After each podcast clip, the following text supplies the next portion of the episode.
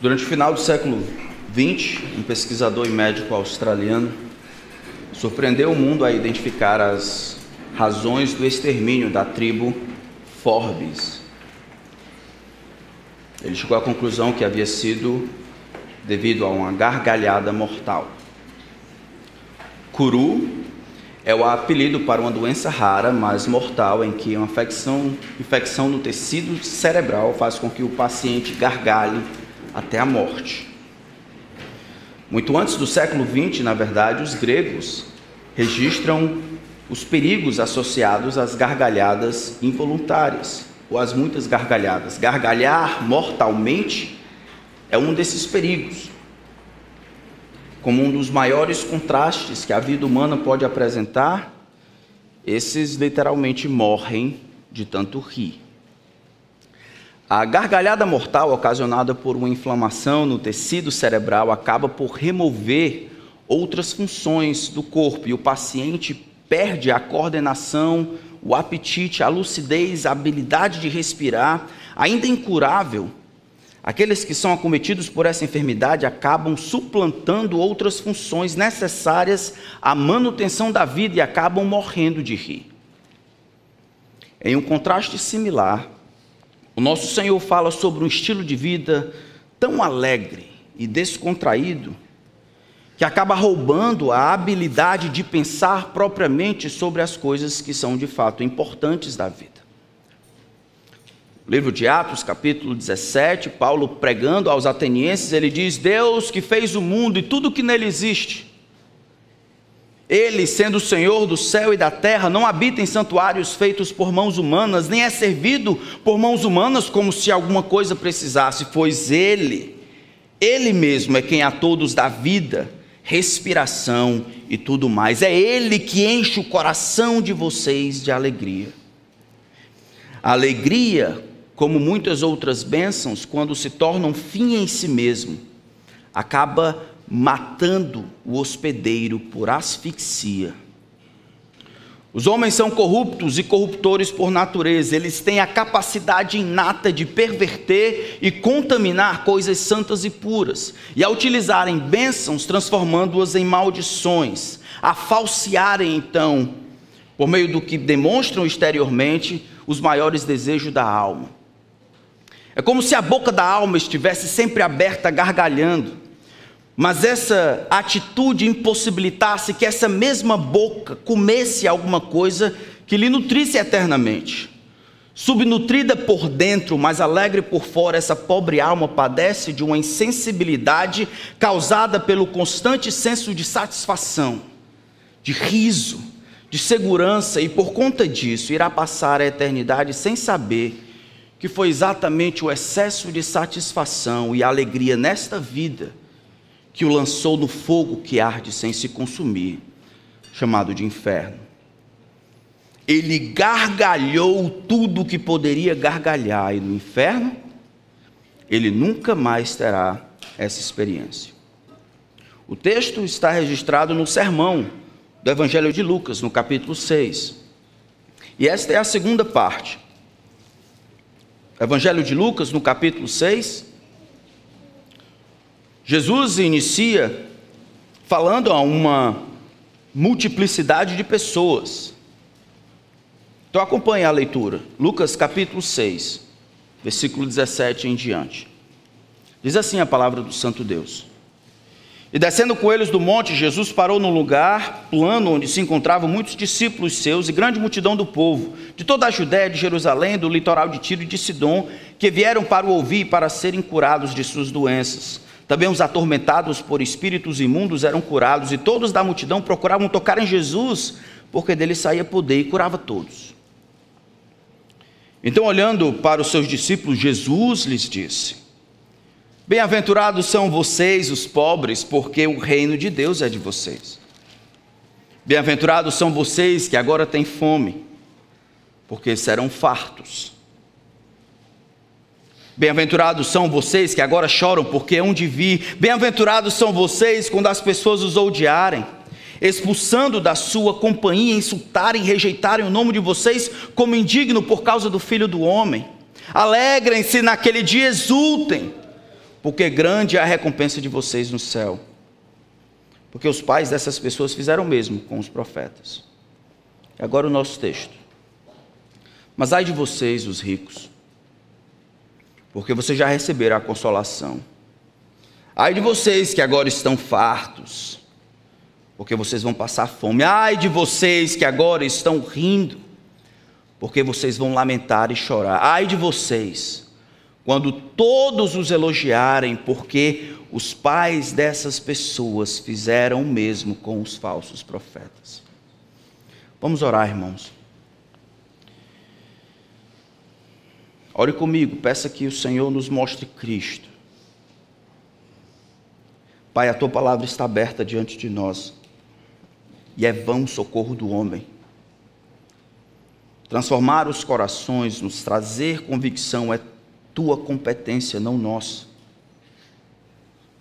Então eu peço a Ti, Espírito, que o Senhor não permita que o nosso pensamento caminhe fora do que a Tua palavra tem a dizer que a tua palavra seja explicada com clareza, de maneira que o Senhor, o Espírito, tenha o que trabalhar.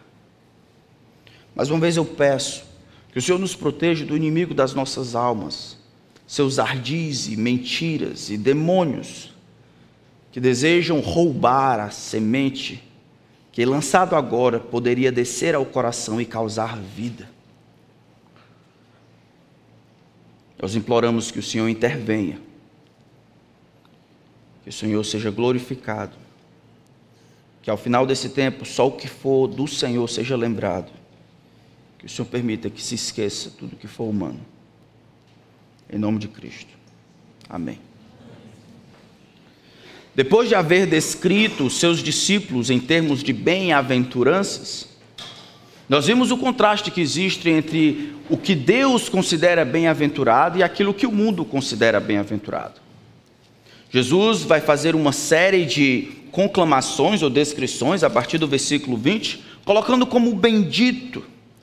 Mas as coisas que de fato são benditas é de uma perspectiva tão diferente, é tão invertida, que o mundo, olhando para essas pessoas que são bem-aventuradas, na verdade, a gente viu no versículo 22 que consideram essas pessoas como malditas, estão perdendo, não são bem-sucedidas, não podem ser consideradas como um epítome e modelo de alguém que de fato é abençoado os que choram, os que têm fome, os que são rejeitados, os que são insultados, aqueles que têm necessidade, como essas coisas podem de fato definir aquilo que é bendito da perspectiva de Deus? É o mundo de ponta cabeça que Jesus veio estabelecer. É o mundo com um referencial divino, da referência da parte de Deus, os benditos são aqueles que compreendem as suas necessidades, e assim as necessidades que eles sabem que têm, principalmente em relacionamento com Deus, os empurram para perto. Eles são insatisfeitos porque esse mundo não pode dar o que a sua alma, criada por Deus e para Deus, de fato necessita. Eles têm fome, então, em sede de justiça que não encontram aqui.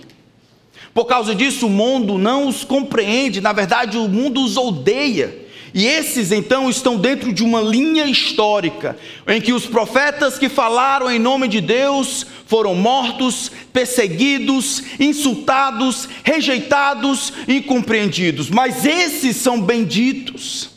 São benditos porque a vida não se encerra quando a morte chega. São benditos porque eles viveram isso por causa da sua relação com o nome de Cristo. É por minha causa, o Mestre diz. Em relação a mim, que o Mestre diz, que vocês estão sofrendo essas coisas, então alegrem-se. A recompensa de vocês será grande. Mas Jesus tem algo a dizer também para os outros. Lembra que, como nós vimos no versículo 17 até o versículo 19, tem uma turma lá, tem os seus apóstolos, como sua audiência, tem os curiosos que estão lá para serem curados e tem discípulos. Tanto discípulos seguidores, alunos, como discípulos que estão lá para ver qual é. Discípulos temporários, alunos, pessoas com uma certa curiosidade, não necessariamente dispostos a tomar a cruz e seguir a Cristo, mas querendo aprender o que é está acontecendo aí. A audiência de Jesus naquela época é uma audiência, de novo, eu digo, como essa aqui.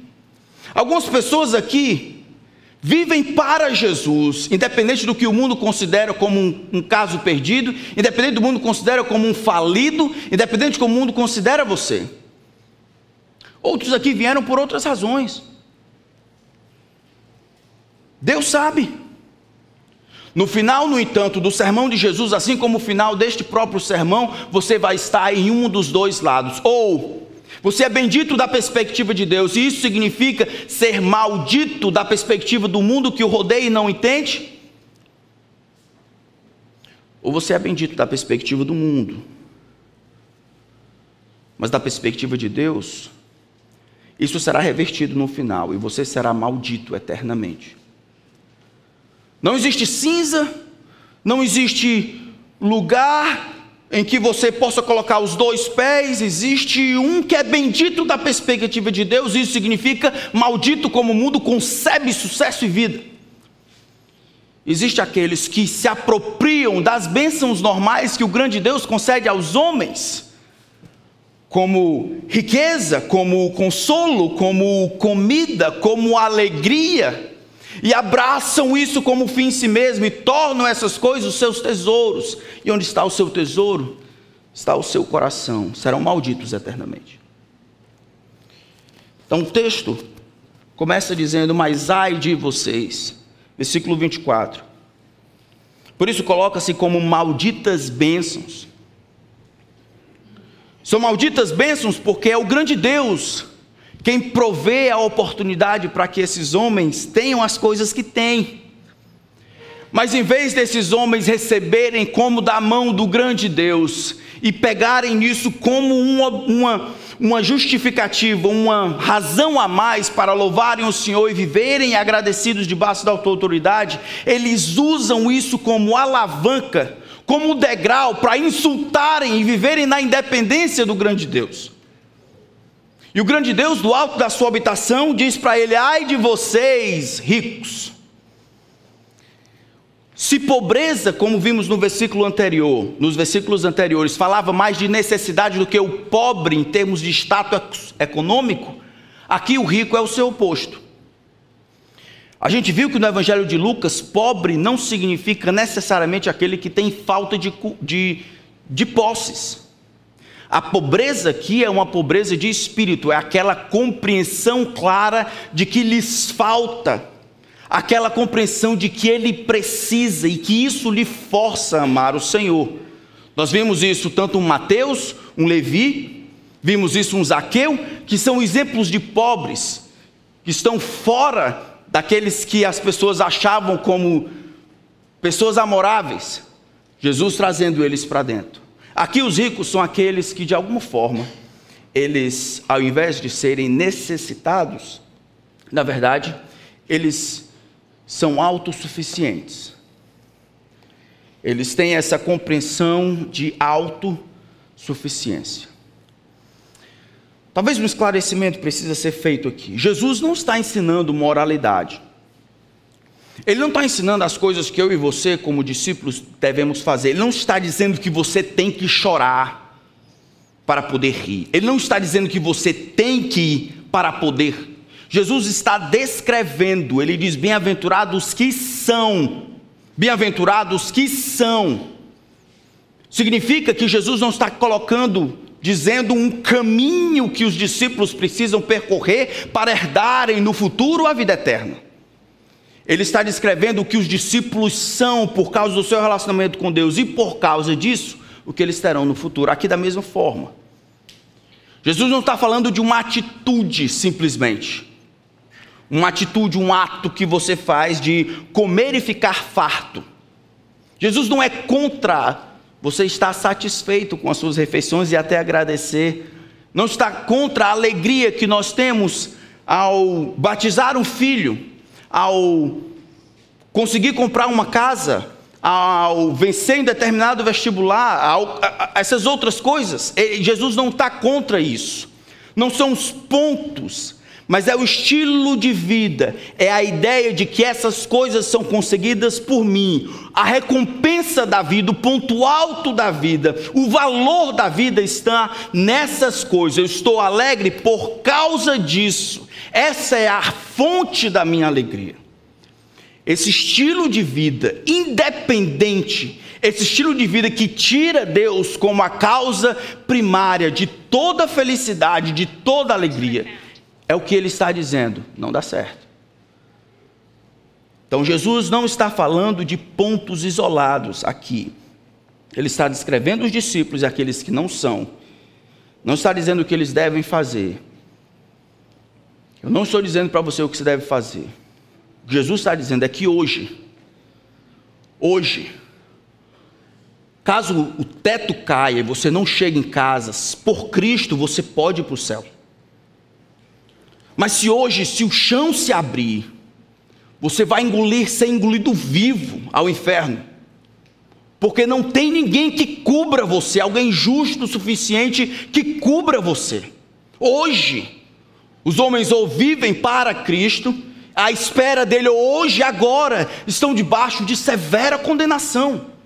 Você escolhe o que fazer com isso, mas é Jesus quem está dizendo. Ai de vocês, os ricos, ai de vocês, que são autossuficientes. Jesus fala então dessa maldita autossuficiência. Assim como a pobreza diz muito mais sobre o reconhecimento da necessidade, nós vimos, assim também os ricos indicam aqui o oposto, mas a compreensão de que eu posso, de que eu tenho, de que eu consegui com a força do meu braço. De maneira bem simples, ele diz: ó, vocês autossuficientes, ai de vocês, porque vocês já receberam a consolação.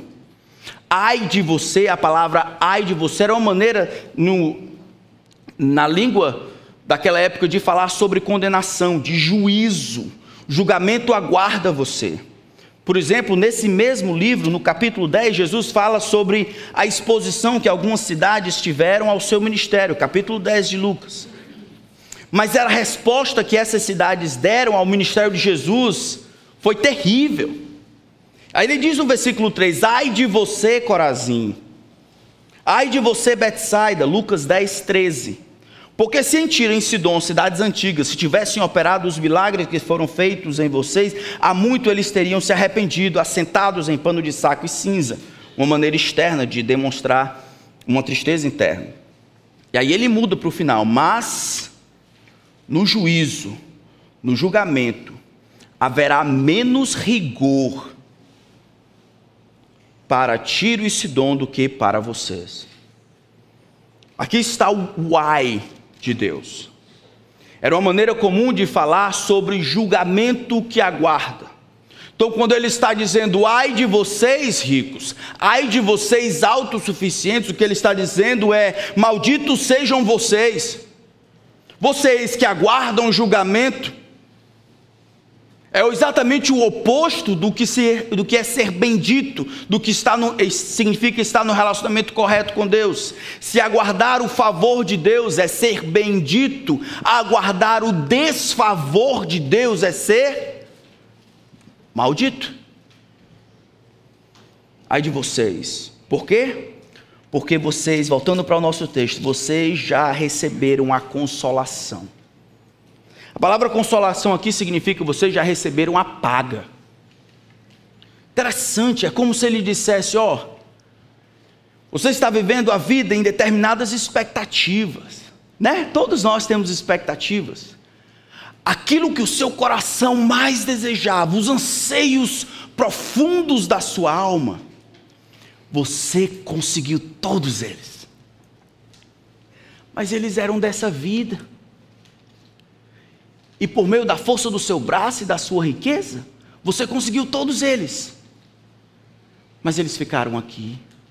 E agora nada sobrou para a eternidade. A sua consolação é essa aqui.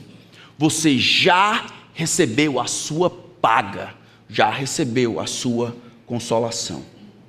Ligado a esse senso, a essa atitude de autossuficiência, está o versículo 25, parte A. Ai de vocês que agora estão fartos, porque vocês vão passar fome. Não somente existe uma maldita autossatisfação, mas também uma maldita satisfação terrena.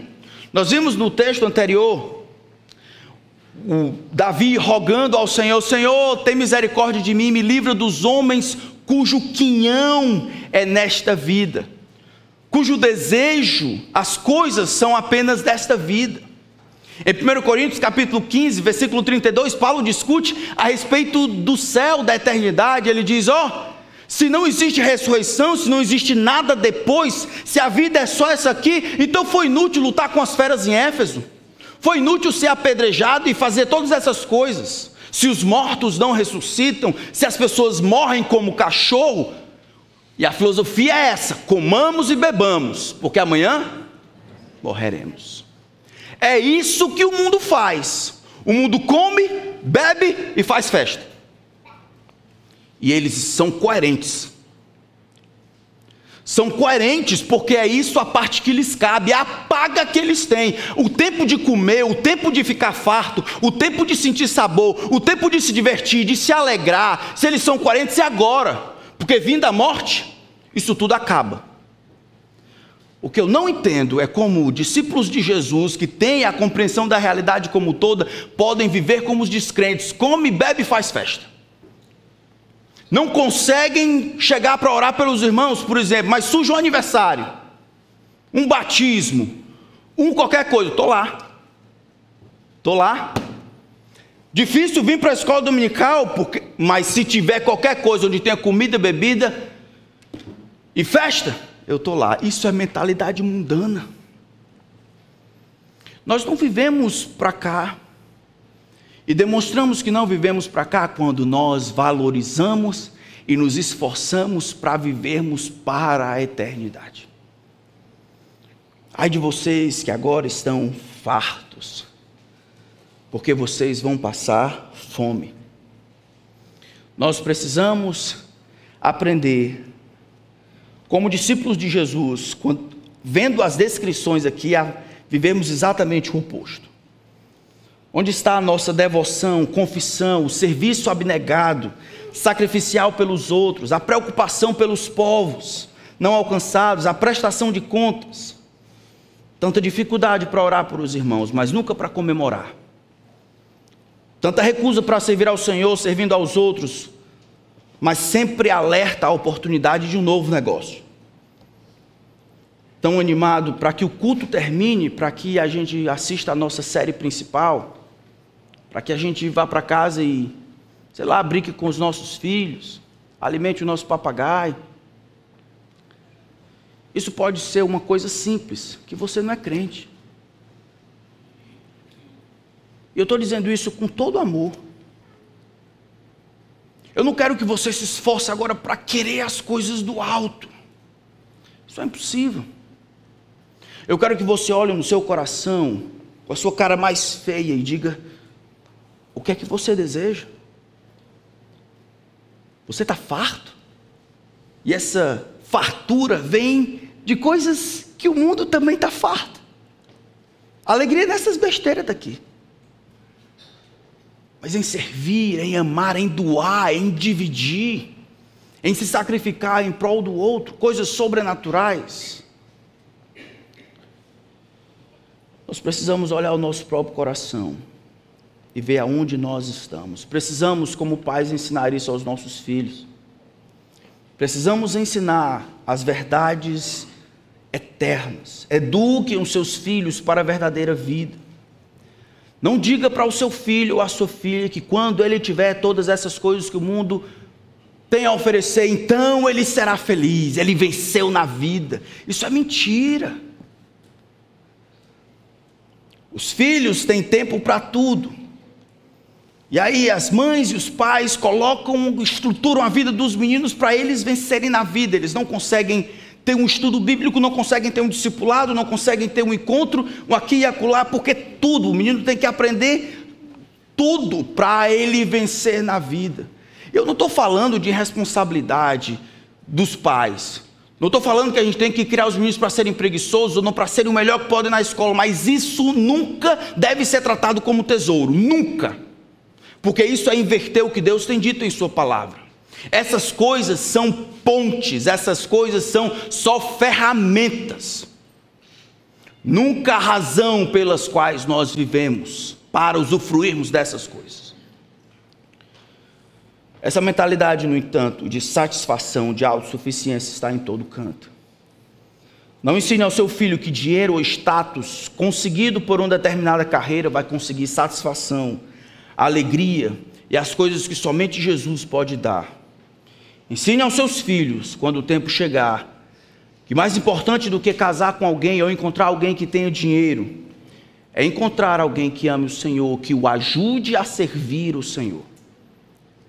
E tudo que não é isso é mundano. Não quero saber se funciona, eu quero saber se é o que Deus tem dito e ensinado em Sua palavra.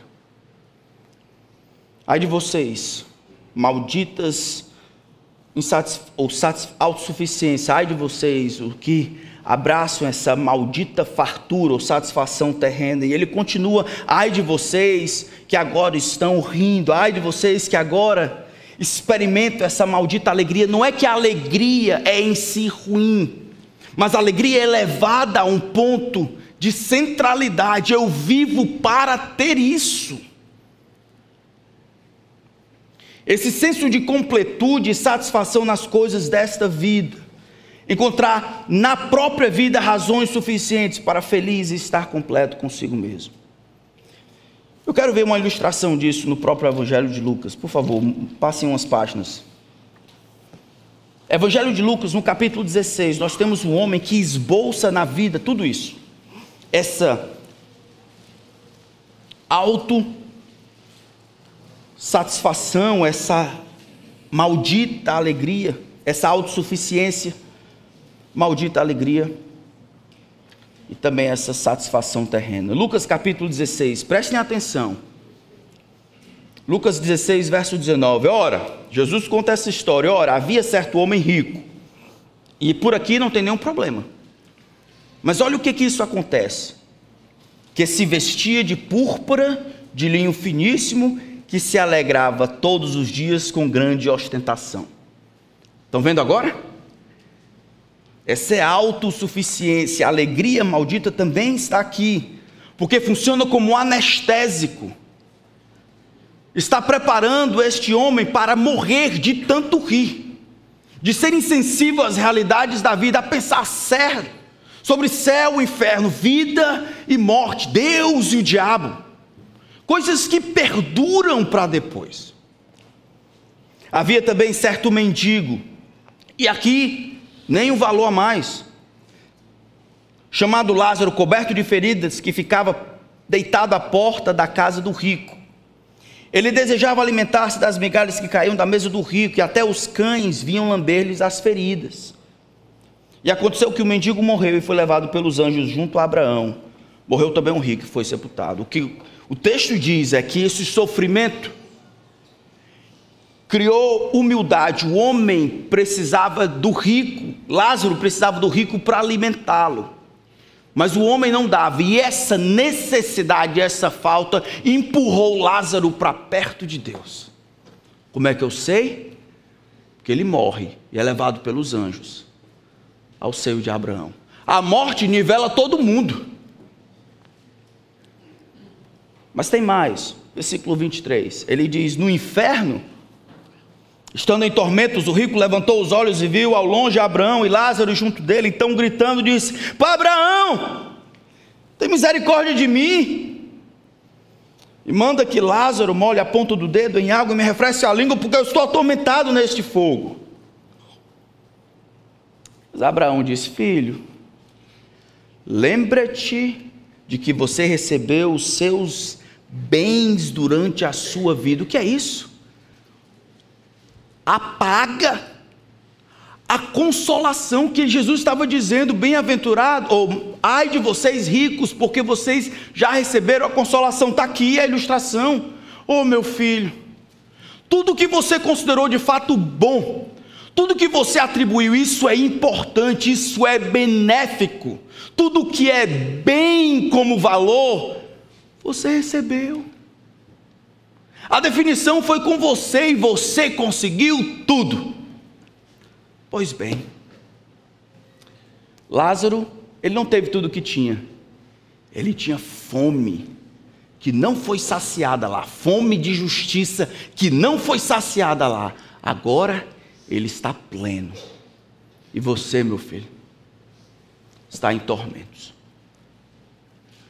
Essa é uma ilustração dessas verdades que nós vimos na vida deste homem, que hoje ainda está lá. A maldita satisfação terrena, a maldita alegria. Jesus fala também de uma maldita popularidade.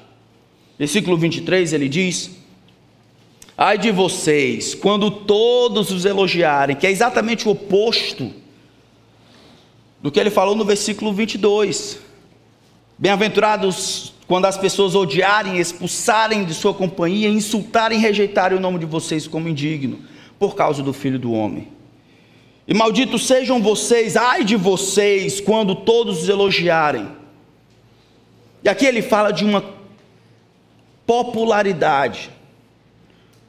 Quando popularidade, porque por causa de Jesus, por causa do nome de Jesus, as pessoas atribuíam esse relacionamento como um relacionamento maldito. É o que nós vimos no versículo 22. Mas o homem, este homem aqui descrito, ele goza de elogio porque não tem um relacionamento com Cristo e eles se abraçam, eles estão de mão dadas. Ele diz até, porque os pais dessas pessoas, os pais dessas pessoas que elogiam vocês, que falam bem de vocês, fizeram a mesma coisa com os falsos profetas do passado. Jesus olha para a vida dos profetas verdadeiros, que viviam e falaram em nome de Deus, e a maneira como as pessoas reagiram, com perseguição, com insulto, e compara com os falsos profetas e a maneira como o mundo os considerou. No texto de Jeremias, talvez capítulo 5, talvez seja o mais claro, Jeremias profetiza 500 anos antes de Cristo, durante uma época em que o final do reino de Judá, onde Deus vai lançar o povo para fora por causa dos seus pecados. Nessa época, Jeremias era uma voz solitária dizendo: se arrependam, vocês estão em pecado diante de Deus, se arrependam. Pobre Jeremias, sofreu muito durante a vida, sofreu sozinho. Mas em relação aos falsos profetas que surgiram dizendo: paz, paz, tudo bem, vai dar tudo certo, fica tranquilo. Esse negócio de condenação, esse negócio de juízo, o nosso Deus é um Deus da aliança. É um Deus que quer o melhor para vocês. É um Deus que não vai fazer mal, é um Deus de amor. Versículo 31, Jeremias 5, ele diz: Coisa espantosa e horrenda se anda fazendo na terra. Os profetas profetizam falsamente e os sacerdotes dominam de mãos dadas com eles. Ele diz: E é o que o meu povo gosta de ouvir. Porém, o que é que vocês farão quando o fim chegar? Os falsos profetas, aqueles que trazem descrédito à palavra de Deus, aqueles que pregam somente paz no lugar onde não há paz, esses sempre serão benquistos por esse mundão. Os profetas da parte de Deus, aqueles que falam em nome de Deus, que falam a verdade de Deus, eles sempre serão perseguidos. Talvez seja uma das razões porque você não gosta de mim. Talvez seja uma das razões porque você não está gostando do que está ouvindo. Essa é a verdade de Deus. Isso aconteceu no passado. Acontece agora. Eles mentem, esses falsos profetas, dizendo que haverá paz se você frequentar uma igreja regularmente. Mentem os que dizem que a igreja é uma comunidade terapêutica. Mentem os que dizem que no final vai dar tudo certo, os que dizem que em relação às coisas espirituais você está bem porque você está tentando, fazendo o seu melhor. Dizem aqueles que, di, que falam que você nasceu para vencer. Mentem os que dizem que você é uma pessoa boa, sempre foi sempre será. Mentem os que dizem que a piedade dos seus parentes é suficiente para você. Mentem os que afirmam que o importante é ser feliz. Eles mentem. E no final, os que falam e os que acreditam no que ouvem eterna, perecerão eternamente. Se vocês perceberem bem, todos esses ais que nós vimos aqui, eles carregam um aviso. Um aviso sobre o que aguardar no futuro. Ai de vocês os ricos, e o verbo depois vai para o futuro. Vocês já receberam a recompensa, tá? Ai de vocês que agora estão fartos, vocês vão passar fome, vocês que estão rindo, vocês vão lamentar e chorar, quando os homens elogiaram vocês. O julgamento de Deus, então, por meio dessas imagens aqui, é descrito de maneira muito séria, e eu quero que vocês prestem atenção. Essa ideia de religião, de, eu, eu não estou, eu estou dizendo o que Deus tem dito aqui. O inferno é descrito como um lugar onde não existe consolação. A consolação desses aqui já aconteceu em vida. O verme não morre, Jesus fala, e o fogo não se apaga. Sem consolo, sem descanso, sem esperança, sem bondade, sem saída. O texto também diz que o, o juízo ou o julgamento que deve vir é a falta de insaciedade ou satisfação, é como um estômago sempre roncando, uma barriga sempre vazia. O inferno é um lugar também de choro e ranger de dentes. Marcos 13 diz que o filho do homem enviará os seus anjos, eles lançarão na fornalha ardente, onde haverá choro e ranger de dentes. O inferno é um lugar de solidão e rejeição divinas. O destino final dos que viveram na independência religiosos que se acharam pessoas boas, boas para ganharem a salvação pelo mérito, ou depositaram todas as suas fichas nesse mundo, satisfeitos nessa era, fartos dessa era, felizes nessa era, irão perecer eternamente. Eles morrerão de tanto rir. Essas bênçãos deveriam funcionar como razões para promover a gratidão a Deus, mas funcionam como adubo para a religiosidade e a impiedade. Eles ficaram tão entusiasmados com as coisas desta vida que esqueceram de considerar a eternidade. A história é mais ou menos assim. Esse tipo de homem, como nós vimos aqui, em algum momento, quando chamarem a senha dele, inevitavelmente esse homem deve devolver o sopro de vida que lhe foi emprestado pelo Criador. Não se importa se dirigindo, escovando os dentes, trabalhando, doente ou com saúde, na sala de casa ou na sala do hospital, aos homens está ordenado morrerem uma só vez, vindo depois disso o juízo. Então, esse homem alegre, satisfeito, popular e autossuficiente abre os olhos na eternidade escura e horrenda Preso em cadeias invisíveis, ele respira a fumaça de carne que queima sem se consumir. A pobre alma inutilmente procura por alívio. Como um trabalhador que só aguarda a hora de chegar em casa, ou como uma mulher em trabalho de parto deseja que o descanso chegue, assim a pobre alma espera. Mas essa esperança é vencida. Nesse lugar não existe dia ou noite, carga horária ou expediente. A fumaça do seu tormento se levanta por toda a eternidade. A pobre alma procura dormir achando que o tempo vai passar e a sua inconsciência possa lhe trazer algum senso de alento ou consolo, mas os seus olhos precisam estar abertos para observar a sua ruína. A pobre alma, em um esforço, procura por consolo fora de si já que essa é a sua situação, ele pode dividir sua desventura, talvez com outras pessoas, debaixo do mesmo castigo. A alma, finalmente, para dar atenção aos seus próprios gritos, ele para de se ouvir e procura ouvir o que acontece à sua volta. Isso dura muito pouco. Os gritos grunhidos de homens, mulheres, jovens, velhos é desesperador.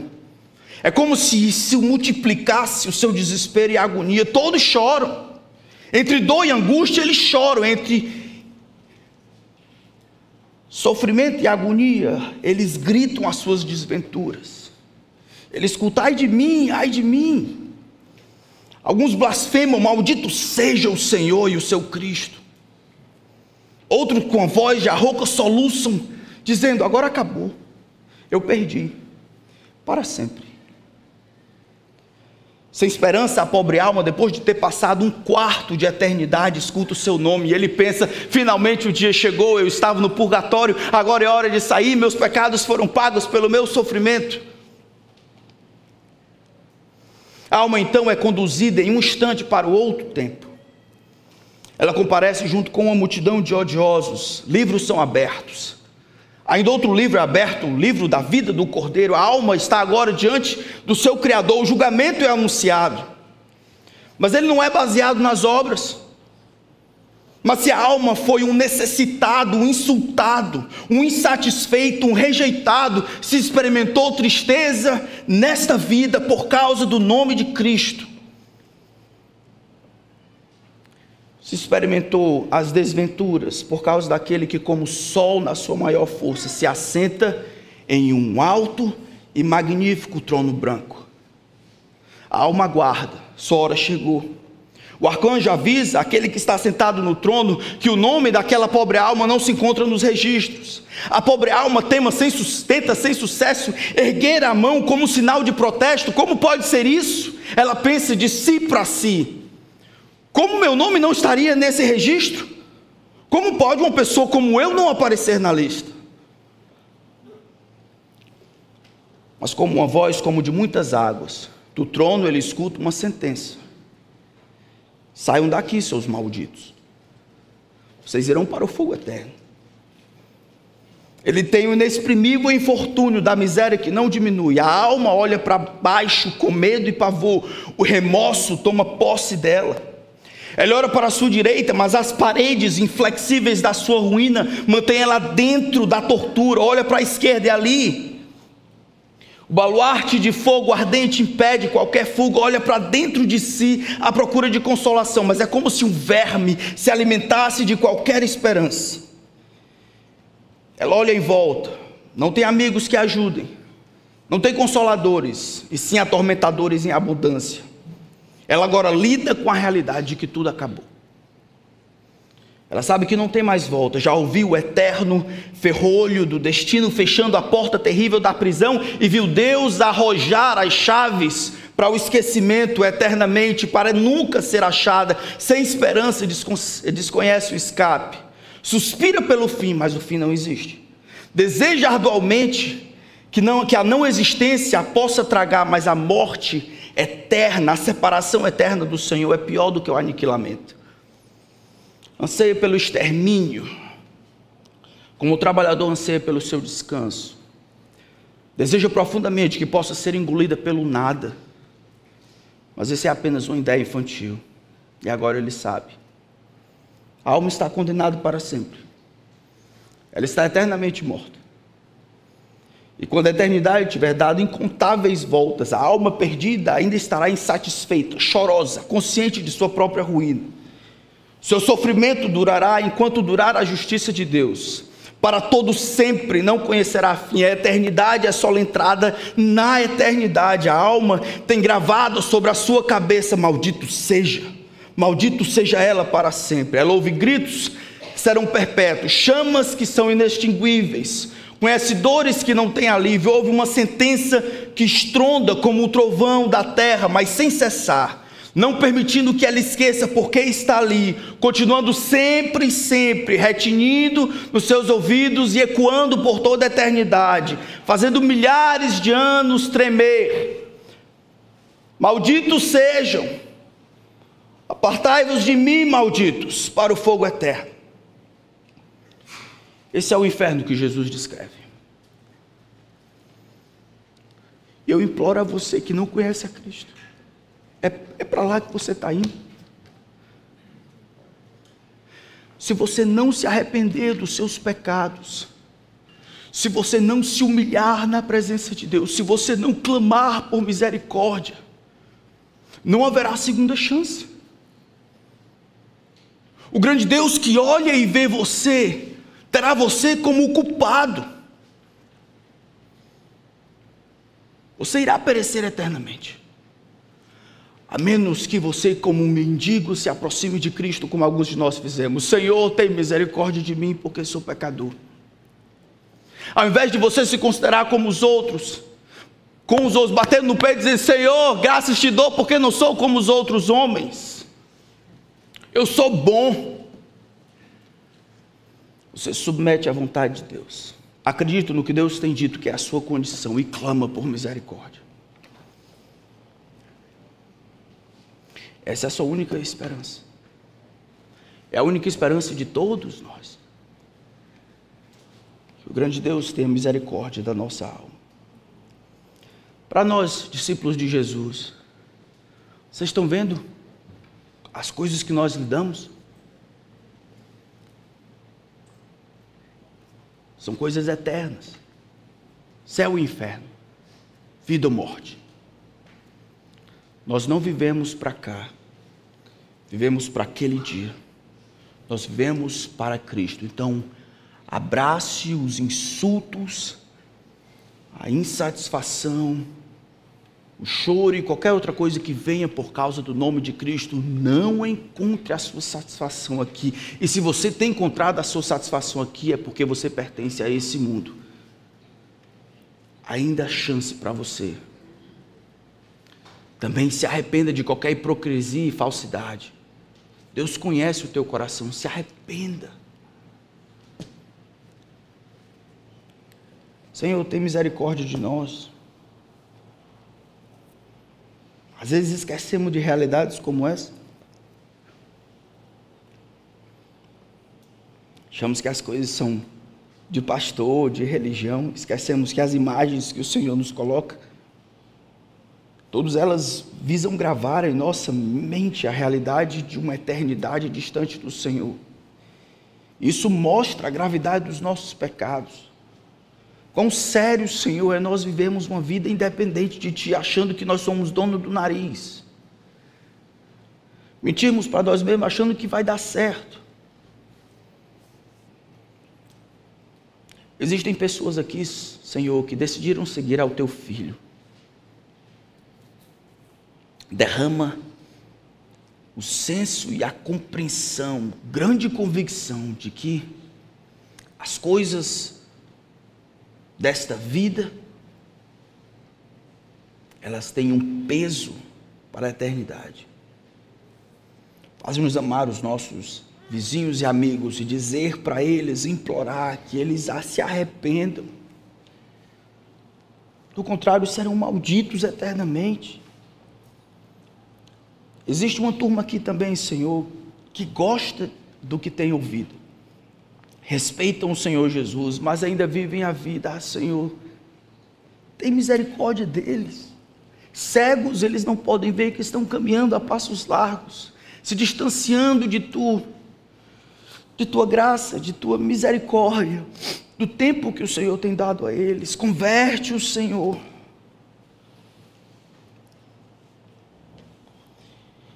Eu sei que tem uma turma que que acham que são convertidos, porque vêm à igreja aos domingos. Mas tem mais alegria na roda de amigos, comendo e bebendo, do que no culto consagrado ao Senhor. Mostra-lhe que eles estão mentindo para si e para ti. Revela pecado em seus corações. Que eles não desçam, enfrentem o juiz confiados em uma religiosidade vazia Eles têm um relacionamento contigo. Possível apenas por Cristo. Não por uma igreja, não por um pastor, mas por Cristo. Salva-os, Senhor. Salva-os da ira, da tua própria ira. Em nome de Cristo. Amém.